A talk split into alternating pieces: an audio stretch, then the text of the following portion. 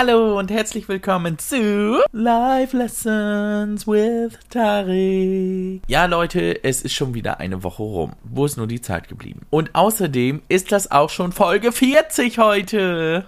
Das ist doch mal wieder ein richtiger Meilenstein. Ich freue mich übrigens mega, dass dieser Podcast so gut angenommen wird. Obwohl ich wirklich wenig Werbung für diesen Podcast mache, habe ich eine ganze Menge regelmäßige Zuhörer und bekomme auch immer wieder neue Fragen. Das freut mich natürlich auch total, weil dann habe ich hier immer was zu besprechen. Also scheut euch nicht, mir zu schreiben, entweder per Telonym oder auch gerne per Instagram. So, dann kommen wir doch gleich mal zur ersten Frage. Und hier geht es um ein ganz interessantes Thema. Ich habe die Frage schon vor ein paar Tagen gekriegt und habe mir auch schon ein paar Tage lang Gedanken darüber gemacht. Aber ich erkläre euch jetzt erstmal, worum es geht. Also es geht darum, wenn ein kleiner Junge, wenn er zum Beispiel im Kindergarten ist, sich mal ein Kleid einziehen möchte. Und ob es da Unterschiede gibt, ob das nun im ländlichen Bereich passiert oder zum Beispiel in der großen Stadt. Also aus meiner persönlichen Erfahrung heraus würde ich natürlich so ein bisschen das Gleiche denken. Das heißt, im ländlichen Bereich sind die Leute eher konservativer. Das heißt, es gibt gesellschaftliche Normen und wenn man von diesen abweicht, wird das stärker bestraft, als wenn ich zum Beispiel in einer größeren Stadt wohne. Wichtig ist hier mal nur zu bedenken, dass natürlich das eine das andere nicht ausschließt. Es kann natürlich durchaus sein, dass es in einer ländlichen Region viel liberaler zugeht, als man erstmal denkt und man gegebenenfalls in der großen Stadt mehr Probleme damit hätte, individuell zu sein. Aber ich glaube, der größte Unterschied ist einfach die Größe der Gemeinschaften. Wenn ich jetzt in einem Dorf wohne mit 1000 Einwohnern, dann kennt jeder jeden. Das heißt, gefühlt ist ja jeder am Leben des anderen beteiligt. Das heißt, wenn ich etwas mache, was der gesellschaftlichen Norm nicht entspricht, dann bekommt es jeder mit. Das ist in der Großstadt mit 100.000 Einwohnern natürlich ein bisschen anders. Dann kommt wahrscheinlich noch dazu, dass so eine Dorfgemeinschaft davon lebt, dass man in Harmonie Harmonie lebt. Das heißt, wenn man jemanden nicht mag, dann hat das Auswirkungen auf die gesamte Gemeinschaft, deswegen versucht man es zu vermeiden. Das heißt auch, wenn dann nachher 500 Leute sind, die lautstark sagen, oh mein Gott, wie kann ein Junge ein Kleid anziehen, der ist schwul, der ist abnormal,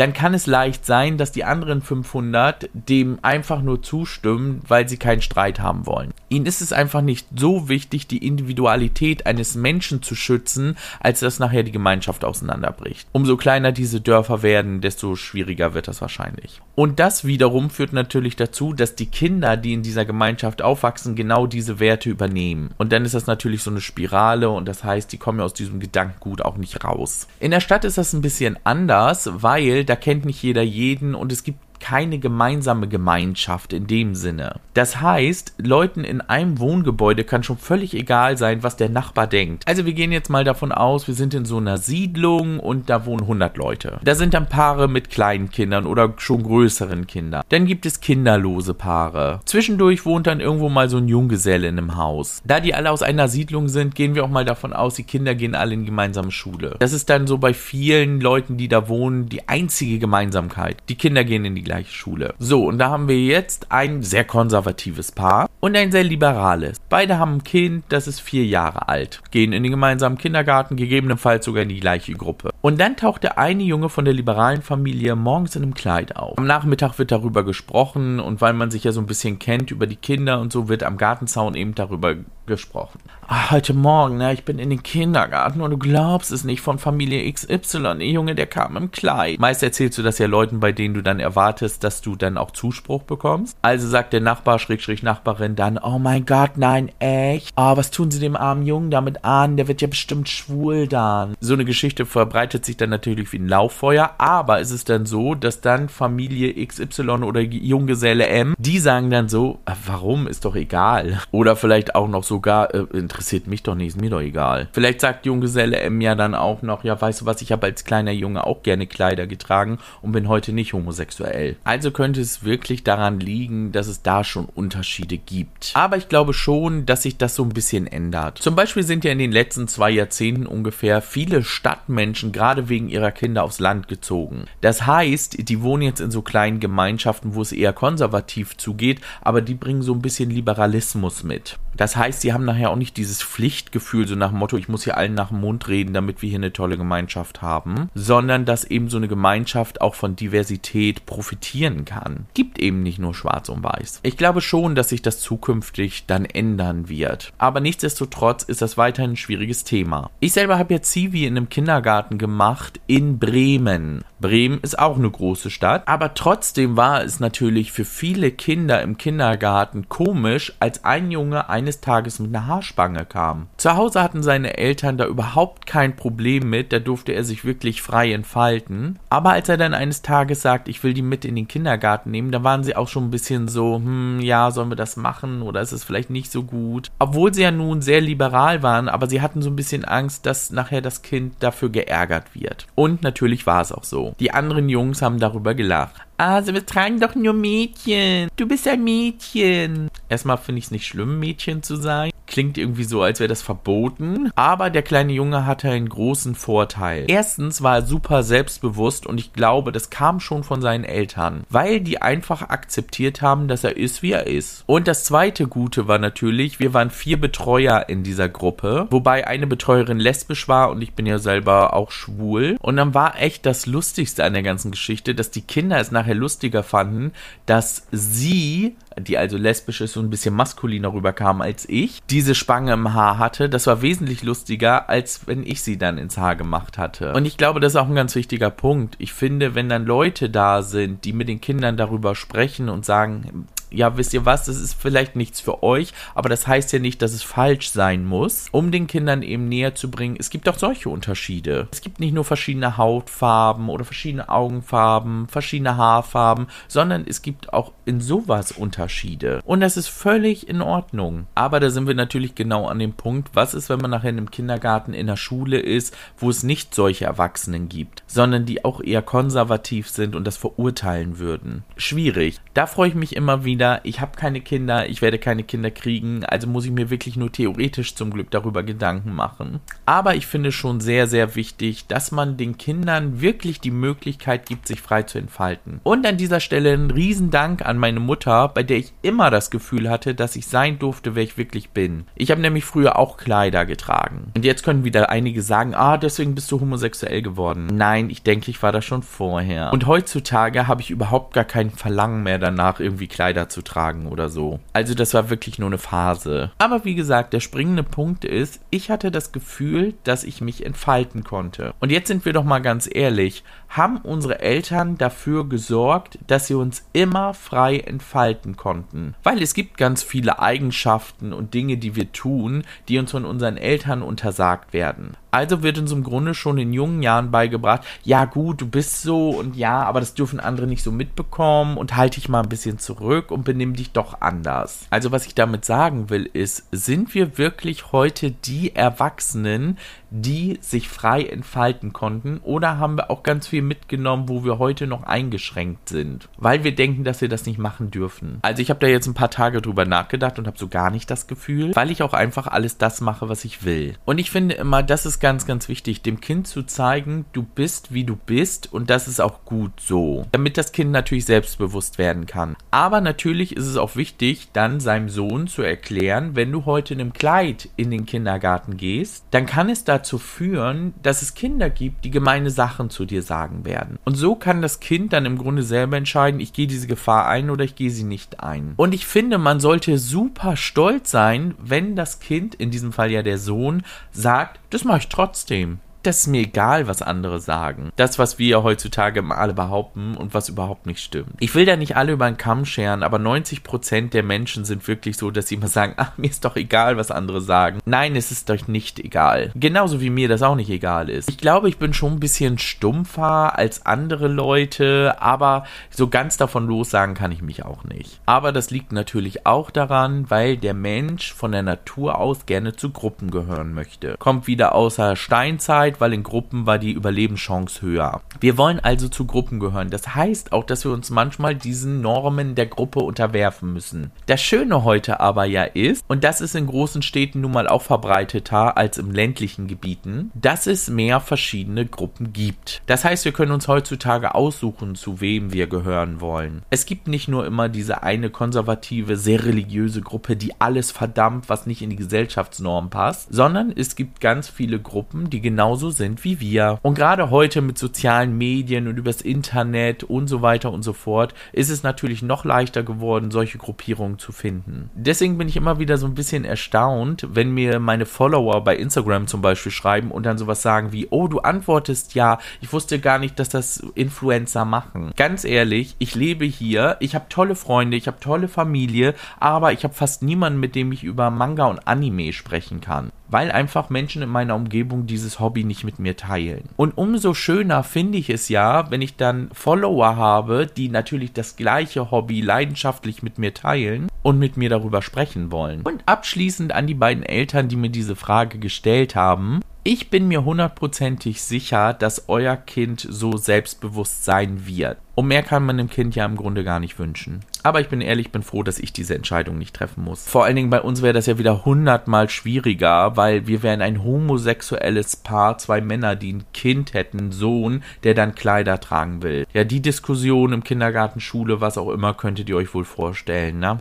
Dann heißt es nämlich wieder, ah, das kommt davon, wenn es zwei Väter sind. Hallo, ganz ehrlich, ich glaube, ich wäre mehr Mutter als manche Mutter in diesem Land. Aber gut, auch dieses Mutterthema ist wieder ein Klischee. Wir lassen das jetzt mal. Da wir ja gerade schon bei dem Thema Familie sind und anders zu sein als andere, passt die nächste Frage eigentlich ganz gut, die auch extra für den Podcast gestellt wurde. Was soll man machen, wenn man zu LGBTQ dazugehört, die Familie homophob ist und noch nicht volljährig ist? Also eine Sache gleich vorweg, die ich jetzt aus persönlicher Erfahrung erzählen kann. Meine Familie wirkte auch sehr homophob. Ich bin ja zur Hälfte Tür Türke und gerade die türkische Seite hat sich nie positiv dazu geäußert. Ich kann mich immer noch daran erinnern, dass es schon darum ging, wenn Männer sich weibisch verhielten, dann hieß es immer Nonosch. Und Nonosch war jetzt nicht irgendwie so ein Begriff, oh, der benimmt sich ja weiblich, sondern das war mehr abwertend gemeint. Also so bin ich auch aufgewachsen. Und zum Beispiel war auch mein Bruder mit diesen Werten aufgewachsen. Deswegen hatte ich damals, als ich mich geoutet habe, bei ihm auch die größte Angst, wie er damit umgehen würde. Und soll ich euch was sagen?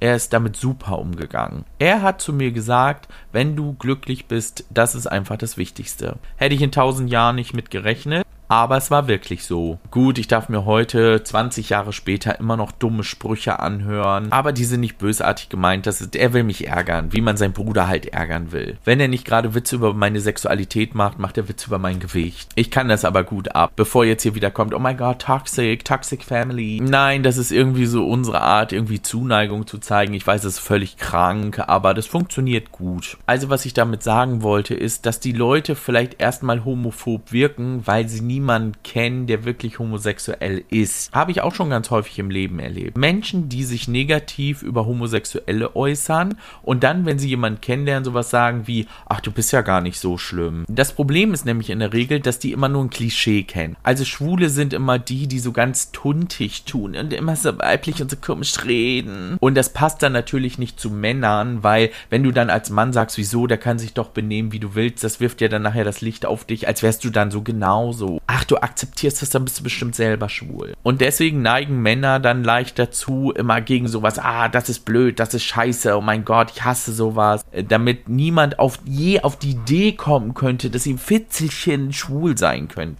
Wahrscheinlich, weil ihnen das von zu Hause so beigebracht wurde. Aber gut, das ist eine andere Geschichte. Wir kennen ja auch, Männer dürfen nicht weinen, bla bla bla. Wissen wir heutzutage, dass das alles nicht mehr richtig ist. Aber wie gesagt, wenn sie dann jemanden kennenlernen und merken, oh, der benimmt sich ja ganz normal, ich mache gerade Anführungszeichen normal, dann merken sie einfach, oh, das können ja auch ganz normale Menschen sein und dann finden sie es gar nicht mehr so schlimm. Zum Beispiel war das auch ähnlich bei meiner Arbeit. Wir haben einen kaufmännischen Bereich und wir haben einen technischen Bereich. Und jetzt, shocking, der technische Bereich hatte mehr Probleme damit, dass ich homosexuell bin. Oh, wer hätte das gedacht? Der technische Bereich ist männerdominiert. Was soll ich dazu sagen? Naja, und dann haben mich viele davon kennengelernt und haben so gedacht, so, ach, das, du, ja, ist doch normal. Ja, ach nee. Fand ich aber total toll und ich fand es auch total toll, dass einige das geäußert haben. Ich bin ja nicht sonst so ein Freund davon zu sagen, ja, wir müssen über Sexualität sprechen und ich muss mich gleich vorstellen und alle müssen das wissen. Das geht viele Menschen ja auch einfach nicht an, was ich zu Hause im Bett mache oder in wen ich mich verliebe. Aber in dem Moment fand ich das schon schön zu hören, dass sie das akzeptieren und dass sie ihre Sichtweise geändert haben. Ich weiß, das ist jetzt leichter gesagt als getan, weil ich diese positiven Erfahrungen gemacht habe. Die wird es wahrscheinlich nicht immer geben. Also, wenn ich wirklich das Gefühl hätte, wenn ich das jetzt zu Hause sagen würde und danach würden mich alle verachten und ich das Gefühl habe, das wird die anderen nicht umstimmen, dann bin ich ganz ehrlich, würde ich es für mich behalten. Denn leider ist es im Leben ja nun mal so, Familie predigt zwar immer, jeden bedingungslos zu lieben, aber manchmal haben sie Ausnahmen von der Regel, gerade in solchen Dingen. Aber was ich auch immer wieder gerne dazu sage, ist, wenn man sich nachher outet, muss man den anderen auch die Zeit geben, das zu verarbeiten. Ich glaube, man vergisst ganz häufig, dass man selber jahrelang Zeit hatte, darüber nachzudenken die anderen Familienmitglieder sich vielleicht gar keine Gedanken dazu gemacht haben. Und dann lässt man diese Bombe platzen. Und dann verlangt man aber von den anderen, was man selber erst ein paar Jahre lang überlegen musste, dass die das sofort verstehen. Denkt immer dran, auch Familienmitglieder sind Menschen, die Zeit mit sowas brauchen. Jede Reaktion, die beim Outing stattfindet, ist erstmal okay. Außer man wird verprügelt und rausgeschmissen und die lassen einen wirklich nicht mehr ins Haus. Das geht natürlich gar nicht. Aber ich meine jetzt, wenn die traurig sind oder bestürzt oder wütend. Wichtig ist, was was die Menschen dann danach machen. Nämlich, wenn sie Zeit hatten, darüber nachzudenken und dann vielleicht sagen, okay, gut, ich kann das nicht verstehen, aber ich nehme das hin. Mehr will man, glaube ich, in diesem Moment ja auch gar nicht. Und auf der anderen Seite muss man sich immer fragen, muss die Familie es wissen? Also ich habe zum Beispiel über Beziehungen oder Sexualität oder so habe ich mit meiner Mutter sowieso nie gesprochen. Dementsprechend wäre es egal gewesen, ob ich homo oder heterosexuell bin. Ich habe meinen ersten Freund ja damals auch nicht als mein Freund vorgestellt, weil ich ja noch ungeoutet war. Aber ich weiß jetzt auch nicht, ob ich das gemacht hätte unbedingt, wenn es ein Mädchen gewesen wäre. Ich gehöre nämlich so ein bisschen zu den Menschen, die so Romantik oder romantische Gefühle nicht unbedingt nach außen tragen. Also ich halte mit meinem Mann zum Beispiel kein Händchen, wenn wir durch die Stadt gehen. Auch aus dem Grund heraus, weil ich Angst hätte, dafür angegriffen zu werden. Klar. Aber ganz ehrlich, ich wüsste nicht, ob ich das nicht auch nicht machen würde mit einer Frau fände ich irgendwie unangenehm in der Öffentlichkeit, so diese Liebesbekundung. Aber um nochmal zur Ursprungsfrage zurückzukommen. Wenn du wirklich das Gefühl hast, wenn du dich outest, wird das dein Verhältnis zu deiner Familie so sehr verschlechtern, dass du dort eigentlich nicht mehr leben wolltest, dann sag es nicht. Ich weiß, wie grausam es sein kann, wenn man das verheimlichen muss. Aber umso schöner wird es nachher sein, wenn man es ausleben kann. Stell dir einfach immer wieder den Tag vor, wenn du ausziehst und zum Schluss zu allen sagst, übrigens, ich gehöre zur LGBTQ-Community. Und dann kannst du wegfahren und musst vielleicht auch nie wieder zurückkehren. Ich glaube, dass diese Vorstellung schon wirklich helfen könnte. Und wie gesagt, wenn du nachher ausziehst und es allen sagst und es nachher auf mehr Verständnis stößt, als du glaubst, ja, was willst du denn dann mehr? Ich drücke dir auf jeden Fall die Daumen, dass die nächsten Jahre nicht so schwierig werden und dass du gut damit leben kannst. Ja, das war ja mal heute wieder ein sehr heißes Thema. Ich habe auch wieder mehr gesprochen, als ich üblicherweise tue, aber mir gehen diese Themen auch persönlich sehr nah, weil ich eben selber auch so aufgewachsen bin und vieles nachvollziehen kann. Und vor allen Dingen darf man nie vergessen, es gibt immer Menschen, die dich dafür mögen, wer du bist. Ist nicht immer leicht, die auf Anhieb zu finden, aber die gibt es auf jeden Fall. Also lasst euch nicht unterkriegen. Und falls ihr jetzt auch noch Fragen dazu habt, dann schreibt sie mir gerne per Telonym oder Instagram. Gerne immer mit dem Hinweis Podcast irgendwie dazu schreiben, damit ich weiß, dass die Fragen hierfür gedacht sind. Und dann hören wir uns nächste Woche Sonntag wieder. Also bis zum nächsten Mal. Wir hören uns.